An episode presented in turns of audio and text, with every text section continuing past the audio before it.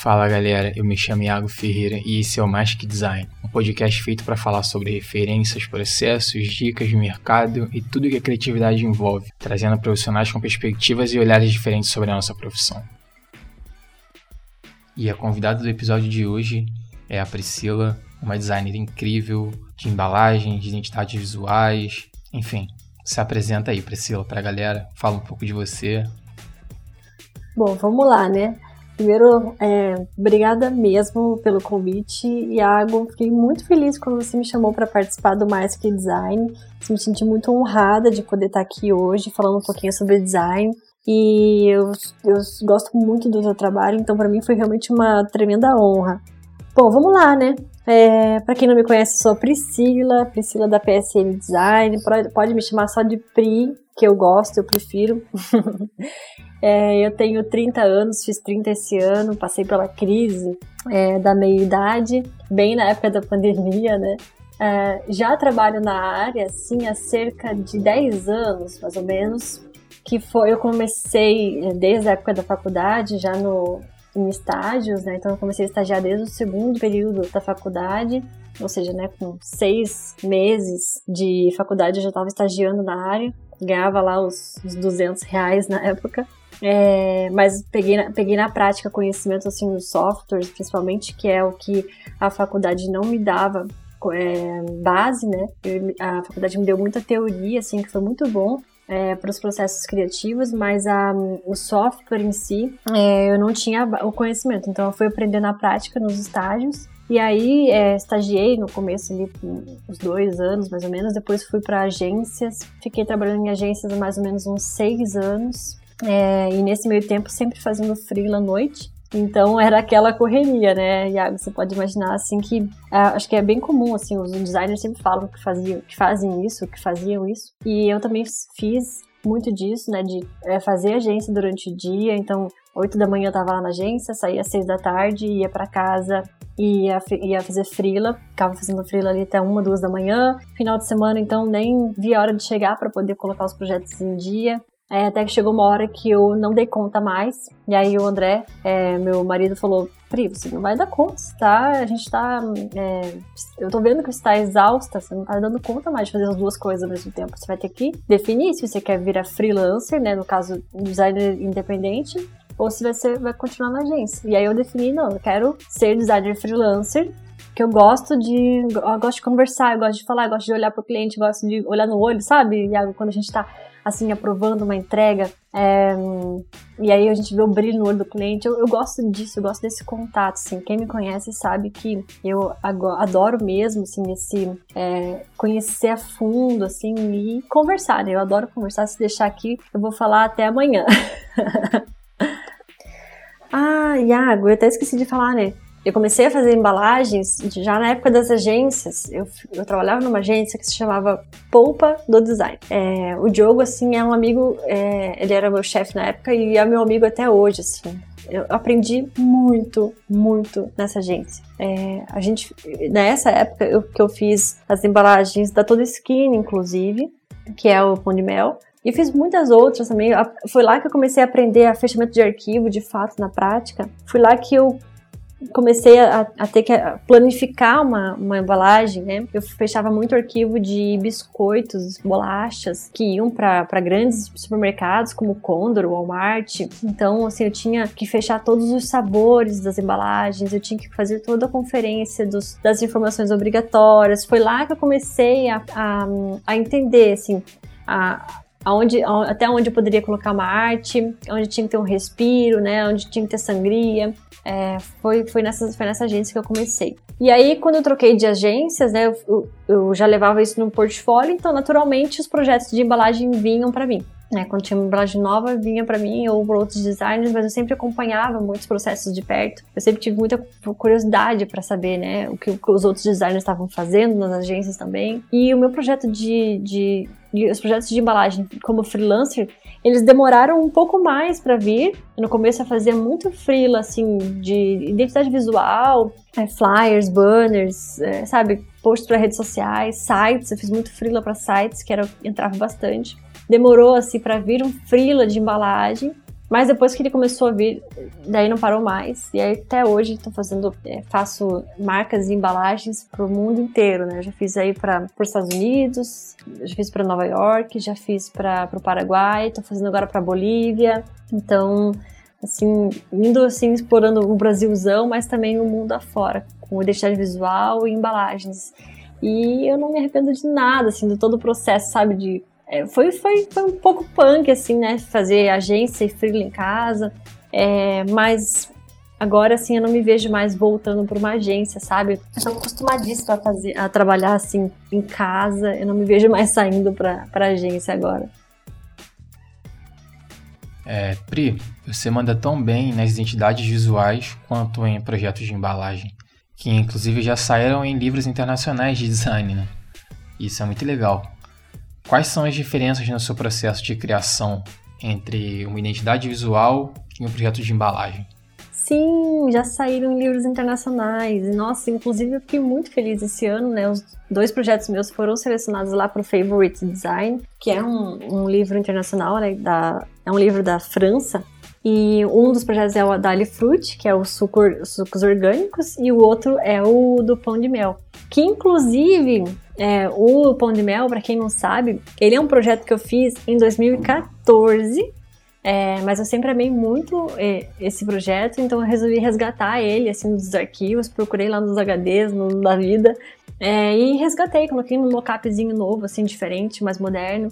A arte é igual, né, não mudei a arte. É, e aí a Favorite Design entrou em contato falando que eles queriam colocar no livro deles. Eu fiquei mega feliz, assim. Imagina você resgatar um trabalho teu antigo e aí receber um convite desses assim, eu falei, cara, que massa, fiquei muito feliz mesmo.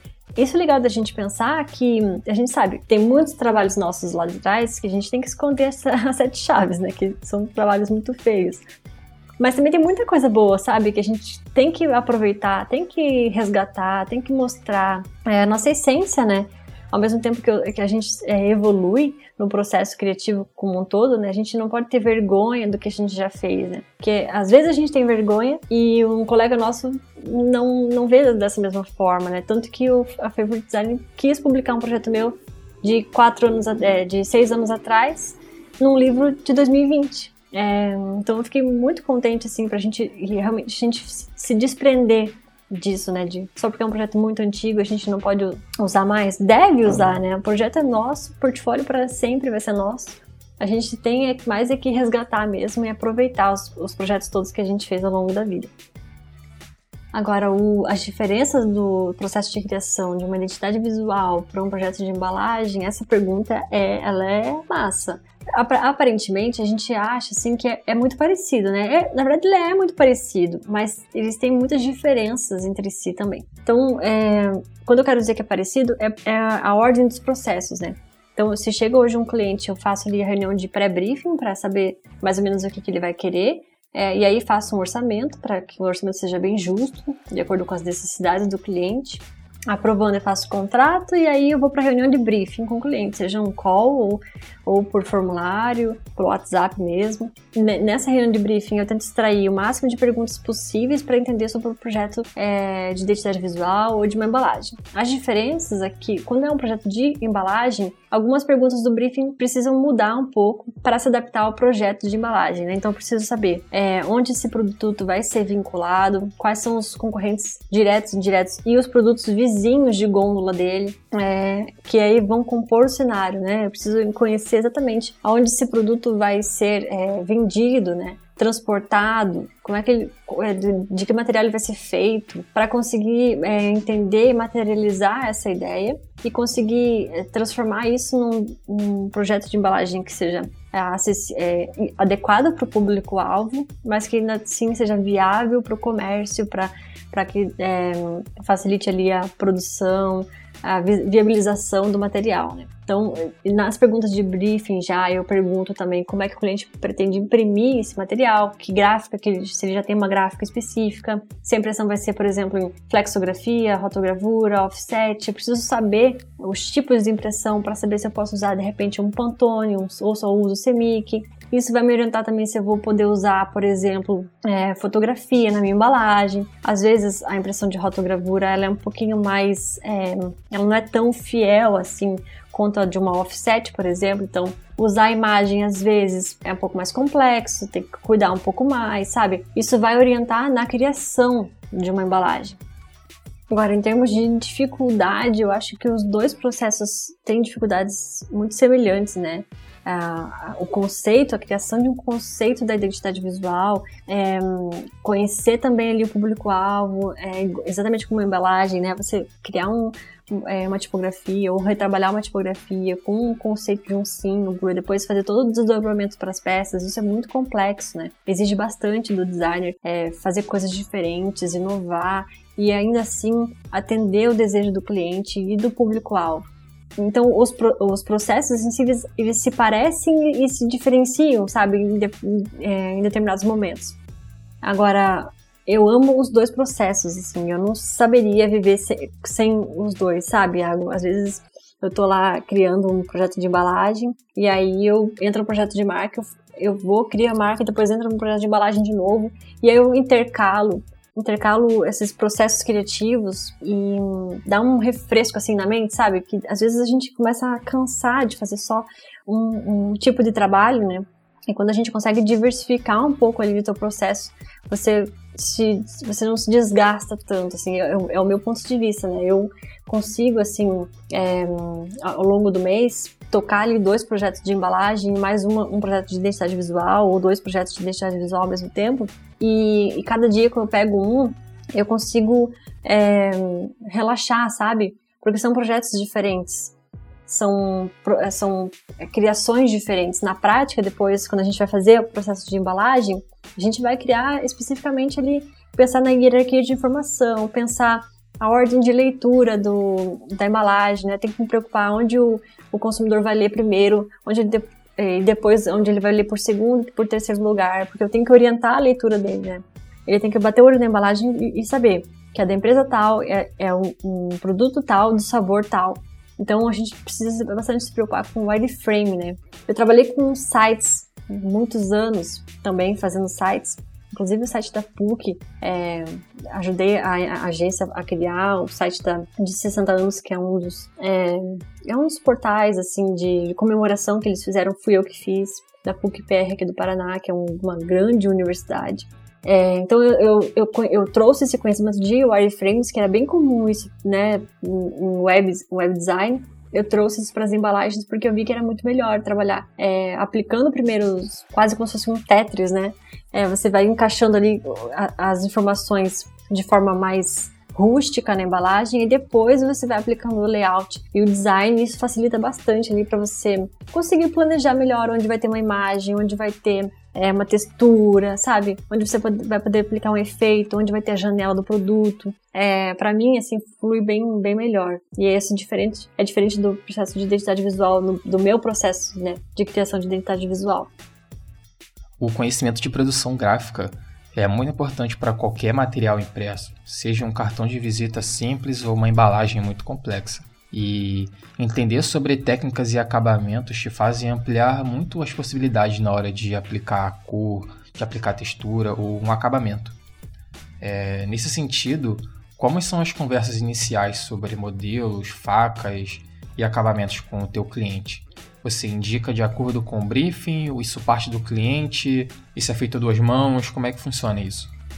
Bem legal essa tua pergunta, Iago, porque conhecer a produção gráfica ela é fundamental para quem gosta de, de embalagem, né? para quem quer fazer embalagem, porque é, a gente vai ter que ajudar o cliente a, a fazer, acompanhar o processo de impressão, né? Quando a gente, você não vai precisar necessariamente ir na gráfica, né? Não é isso. Mas é, na hora de fazer um fechamento de arquivo, a gente tem que saber que, que acabamentos a gente vai usar, é, e dependendo também do budget do, do teu cliente. Então, lá no orçamento de briefing, pré-briefing, ele já vai me dizer mais ou menos, ó, oh, Pri, eu vou fazer um estilo poach, ele vai ter tantas gramas, é, eu queria muito que o acabamento fosse fosco. E aí você vai perguntando, olha, tudo bem se eu de repente usar alguma textura, um acabamento especial para criar um efeito, é, um, um, efeito de repente um hot stamping ou uma coisa especial ali, né? Que dê um tom de premium se o produto precisar ser premium, né? Porque também tem isso do público-alvo. A gente não pode mostrar exageradamente os acabamentos de um produto se ele não for premium, que ele vai parecer ser caro demais para o público-alvo. Então, isso vai depender muito do posicionamento é, do cliente, né? É, na gôndola, no mercado, né? Então, você precisa saber um pouco, pouco não, você precisa saber, né, dos acabamentos, das, de como que a cor vai ser aplicada, de como ela vai ser impressa. Então, você precisa conhecer um pouco ali sobre o processo de impressão, principalmente das mais saídas, que é a flexografia, é, que algumas gráficas, essas gráficas pequenas, elas têm uma capacidade de acabamentos ali que é mais limitada, né? É, eu até é, no curso lá rotulando, eu, eu que dei essa aula né, de, de acabamento, fechamento de impressão e tipos de impressão. E aí lá eu expliquei que é, para flexografia tem ali é, normalmente clichês, né? Que são clichês de borracha. A tinta ela vai para o clichê de borracha e do clichê vai para o papel. Então, é, cada um, essas, essas, gráficas pequenas, elas têm poucos clichês é, para uma máquina só. Uma máquina lá, ela cabe seis, sete clichês. A gente, se a gente for pensar em semic, já são quatro clichês, que é um para cada cor. Então sobra ali três, quatro para acabamento. É, a gente tem que pensar bem assim, como é que ela vai ser impressa para saber como é que ela, como é, é, quais acabamentos a gente pode explorar, sabe? também entender um pouco de custos, né? Acima de, por exemplo, três pantones, fica muito cara a produção. Então, começa a valer a pena a gente usar CEMIC é, e usar o pantone só realmente pontualmente.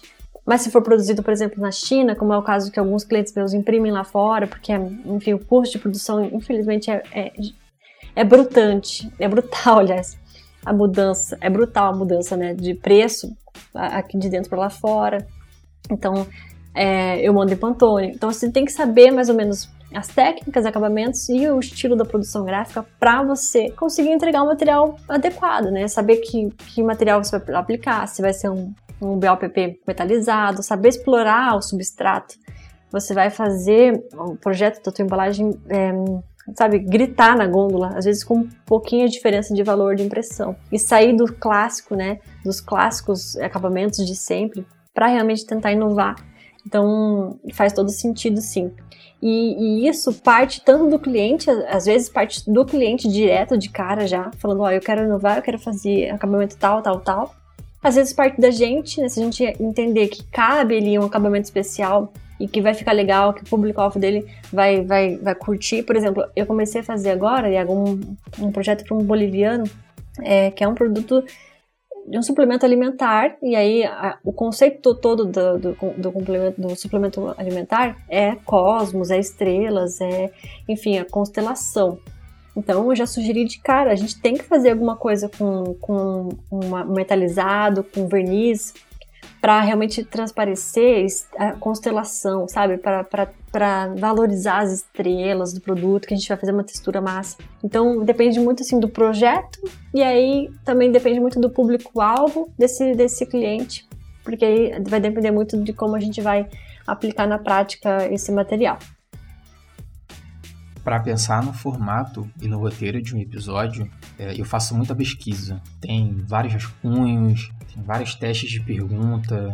Às vezes eu gravo, jogo fora. Às vezes eu gravo e uso.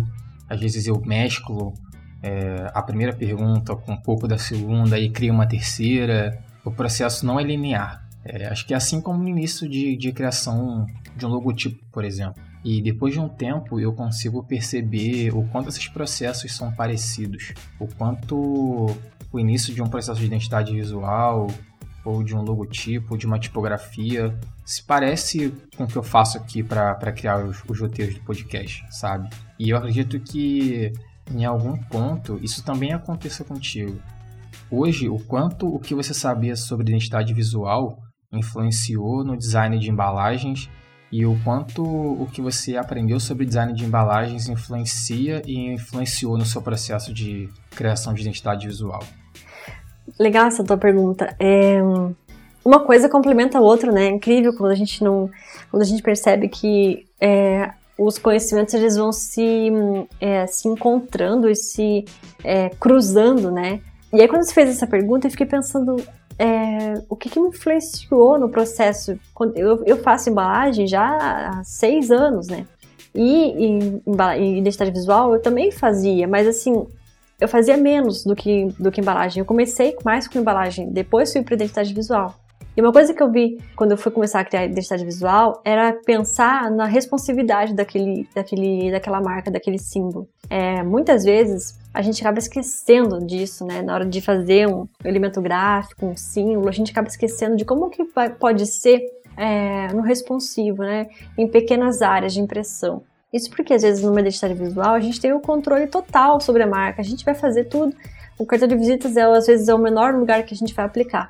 Mas quando eu faço, quando eu faço embalagens, às vezes a gente tem que aplicar ali, por exemplo, é, no saque, né? Colocar ali a marca perto do saque, é, fazer alguma coisa diferente com a marca para que ela fique pequena, mas ainda assim muito visível, muito com boa personalidade, sabe? Que fique ali aparentemente forte, com aparência de forte, grande, mas ainda assim delicada, pequena.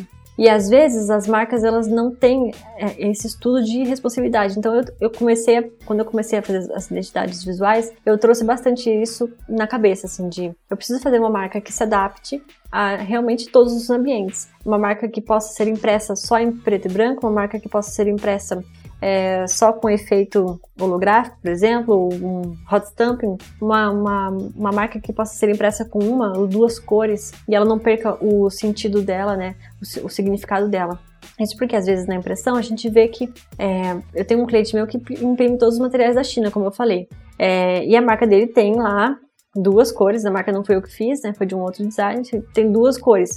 Isso é bom para o projeto porque são poucas cores, então vai custar menos para o cliente aplicar a marca dele em Pantone, por exemplo, do que se a marca dele tivesse três ou quatro cores diferentes em Pantone, porque aí você não consegue viabilizar esse projeto e fica mais caro. Então você acaba acabar imprimindo em CMYK.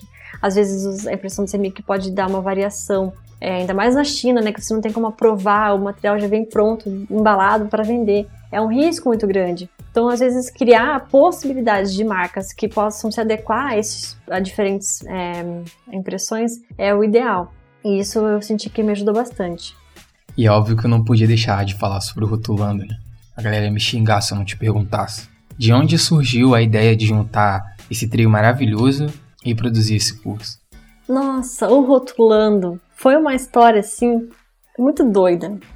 É, eu gosto muito, muito, muito mesmo de ajudar, de responder é, outros designers, enfim, colaborar, assim. E eu tenho feito isso muito, muito tempo já, é, usando o meu Instagram mesmo. É, e alguns designers me procuram né, no WhatsApp, enfim, sempre me perguntando e eu gosto muito de ajudar. Eu tenho é, eu gosto muito de, eu entendo muito sobre impressão gráfica, produção, então, é, quando os meus amigos me perguntam, eu tenho o maior prazer, assim, de ajudar. E aí eu, eu acompanho alguns designers de embalagem, é, já faz um tempo, e eu acompanhava muito a Bárbara e a Larissa. E aí um dia me deu um clique, eu falei, e se a gente montasse um curso? Porque assim, eu vejo que muitos amigos meus estavam tendo dificuldade de impressão, de, de com normas de legislação, né? É, como é que faz, como é que é, você monta o arquivo para gráfica? Estavam com. Eles tinham medo, assim, de fechar um arquivo. E eu pensei, bom, isso pode, isso pode ajudar outros designers, então, é, mas sozinha eu não sei se eu vou conseguir, assim, ter tempo, sabe, e fazer e abraçar tudo sozinha, porque a gente quer abraçar o mundo, né, Iago? E a gente, e aí eu pensei, bom, vou chamar duas designers para fazer comigo, é, para a gente realmente dividir experiências, né, compartilhar experiências é, e aí montar o curso, assim, a base de seis mãos, né? Como a gente fala. Eu chamei elas, assim, a gente conversava pelo Instagram, assim, mas não era uma amizade, assim. A amizade, ela veio depois que elas toparam, que aí eu chamei a Bárbara, depois eu chamei a Larissa, e elas toparam, a gente montou um grupo no WhatsApp a gente começou a conversar, eu acho que foi em agosto, ju, julho ou agosto de 2020, a gente começou a conversar, e aí a gente toda semana se reunia para fazer a reunião sobre módulos, sobre é, trocar experiências, sobre como é que elas faziam o processo criativo. É, e a gente viu que a gente tinha muita coisa diferente, a gente tinha muita coisa em comum, mas também muita coisa diferente. E que isso seria muito legal de mostrar, sabe? Porque o processo criativo em si, ele não, não tem uma regra, né? Você não tem como ensinar a fazer um, uma embalagem mostrando passo a passo, porque ele é um processo criativo que flui. Ele flui de diferentes maneiras. E aí, quando eu comecei a conversar com a Larissa, eu vi que ela tinha um jeito de criar diferente do meu. Eu vi que a Bárbara tinha um jeito de criar diferente do nosso. E que era lindo isso, sabe? A gente estudar possibilidades diferentes de processos criativos. É, e eu já peguei um pouco das coisas que elas faziam e aplicavam e comecei a, a fazer no, no, meu processo também. Então a gente troca muito essas experiências entre a gente e, e aí que surgiu o Rotulando. A gente, é, eu, eu chamei elas inicialmente, mas elas já estavam querendo fazer um curso e eu não sabia. E foi muito legal, assim, elas toparam na hora, a gente... E aí é engraçado como, como cada uma, assim, é, fluiu de uma maneira muito legal no projeto, assim, sabe? A Bárbara tem ideias que compõem é, uma alternativa A, a Lari vem com, com o braço e, e faz tudo que a gente precisa fazer, é, sabe? Cada uma tem um ponto-chave, assim, eu até brinco com as meninas que eu acho que foi um anjinho da guarda que falou assim, chamem as duas, que as duas vão complementar e cada uma vai fazer alguma coisa diferente pro curso evoluir, ficar uma coisa bem, bem construída, sabe? É, a gente realmente deu sangue, assim, nesse todo o processo de, de, criação do curso, assim, a gente cancelou a agenda, a gente focou na, na criação dos módulos, é, depois montagem do conteúdo, gravação dos conteúdos, agora a gente está na parte de edição, né, do, do, dos vídeos, e é muito legal, assim, durante as aulas, assim, até é, é, a gente gravou algumas aulas já, a gente já gravou cerca de 30 ou, ou 40 aulas, mais ou menos. E, e nas aulas, assim, eu, eu deveria estar ensaiando, é, lendo ali o, o, que eu ia falar, né? Relembrando os tópicos principais. Só que eu não conseguia focar no que eu tinha que falar, no, porque eu estava tão atenta ao que a Bárbara ou que a Larissa estavam falando na aula delas, que eu ficava, caraca, amiga, isso é muito massa. Eu vou usar isso no meu processo, sabe? A gente divide experiências, compartilhou experiências de uma forma tão natural que, assim, é a amizade delas, assim, que eu vou levar para a vida inteira, mesmo de verdade. É, é, um, é um trio, assim, que eu não, não imaginava que seria tão bacana, assim, para nascer o Rotulando, assim. Foi bem legal mesmo. Pri, eu vejo que você, a Larissa e a Bárbara têm uma relação muito legal.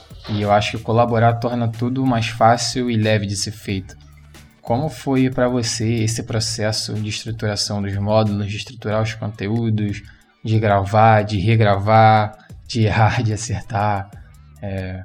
Conta um pouco de como foi esse processo para você na hora de estruturar os módulos, a gente foi dividindo assim naturalmente pelo que, a, a, pelo que cada uma tinha mais afinidade. Então, a Bárbara, por exemplo, ela tem muito mais afinidade em, em explicar, por exemplo, sobre briefing, pré-briefing é, e pesquisa de público-alvo do que eu e a Lari. É, e aí eu tinha muito mais facilidade de explicar sobre processo criativo, é, sobre um, fechamento de arquivos, sobre tipos de impressão, sobre tipos de acabamentos. É, a Lari explicou também sobre o processo criativo dela, que é um rótulo de cerveja, sobre faca, sobre mockups, sobre direitos autorais, né, de fontes e imagens. Então a gente foi separando a princípio os módulos, assim, pelo que a gente tinha de afinidade primeiro, é, que então seria mais natural pra gente, pra não ficar uma coisa é, tão roteirizada, a gente deixou fluir as gravações, assim, para ficar mais natural possível, para ficar como se fosse uma conversa mesmo próxima ali com um amigo, designer. Então a gente separou inicialmente assim, e depois a gente foi selecionando é, os, os, outros módulos que seriam complementares, e aí as três analisam juntas ali e avaliam juntas se o conteúdo é, é isso mesmo, se está ok, e aí a gente valida isso depois para gravação. Então, é assim, é realmente é, são seis mãos que estão trabalhando no, no, processo. Então, é bem legal assim de, de ver o ponto onde elas podem agregar, sabe? É, tem aulas que a Bárbara fez e eu coloco um pontinho a mais ali, uma vírgula ali, um, a Lari coloca uma coisa a mais, acrescenta algo que a gente esqueceu.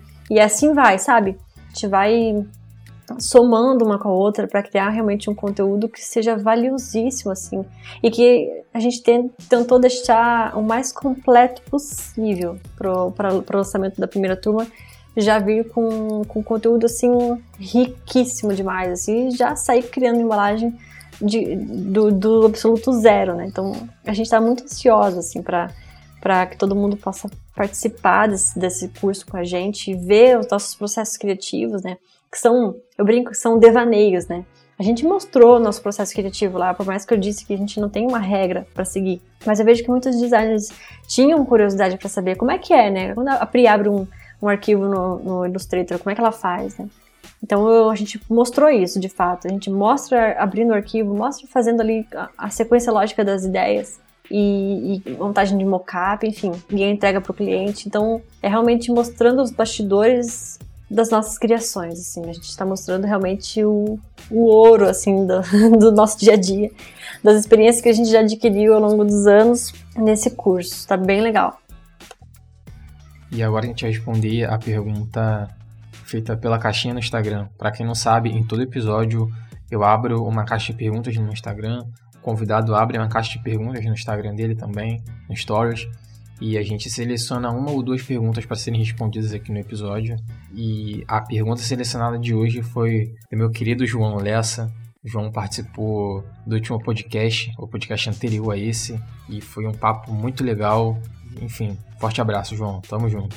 A pergunta dele foi: Pri, qual foi o teu projeto mais desafiador? O que mais deu medo? E, um, o meu projeto mais desafiador que me deu mais medo assim de, de criar foi um projeto agora do Paraguai, que inclusive é, é um projeto que eu vou mostrar o processo criativo lá no, no Rotulando. É, eu até falei isso numa live desses tempos, que foi um projeto mais desafiador porque é, eu não conhecia o público-alvo até o meu cliente falar para mim é, como, é que eles, como é que eles eram, né? qual era a essência do, dos paraguaios, né? Ele me trouxe a informação de que os paraguaios são muito patriotas e eu não, não, não tinha esse conhecimento né, na, na época que eu fui criar a embalagem.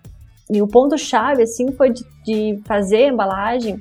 Ele queria uma embalagem moderna, enfim, clean, mas que não pudesse ter um apelo é, de embalagem importada, sabe? Ela tinha que ter uma pegada de elegância, mas não premium a ponto de parecer ser importado ou parecer ser muito sofisticado, porque o público-alvo ele era é uma classe é, B e C, então o produto ele tem que estar bonito na gôndola, mas ainda assim ele não pode ter cara de ser um produto caro, pra, que vai afastar o público-alvo de comprar aquele produto. Então foi desafiador assim por tudo isso, né? Por ter que considerar que o, o Paraguai ele é muito patriota, de repente aplicar cores mais fortes no layout seria uma saída e tentar deixar um visual limpo, elegante, moderno, mas ainda assim não tão elegante a ponto de parecer premium. Então assim foi uma é, foi mais complexo assim entender como é que funciona a cabeça do paraguaio é, e as pesquisas também foram mais. Tive um pouco mais de dificuldade nas pesquisas, que daí, é, é, normalmente eu, eu, gosto de ir muito no mercado, né, fazer essa pesquisa visual na prática. É, lá eu, eu pedi para o meu cliente ir no mercado, onde seria vinculado, onde seria vendido, para que ele tirasse as fotos para mim, para que eu pudesse conhecer exatamente onde vai ser, onde vai ser colocado.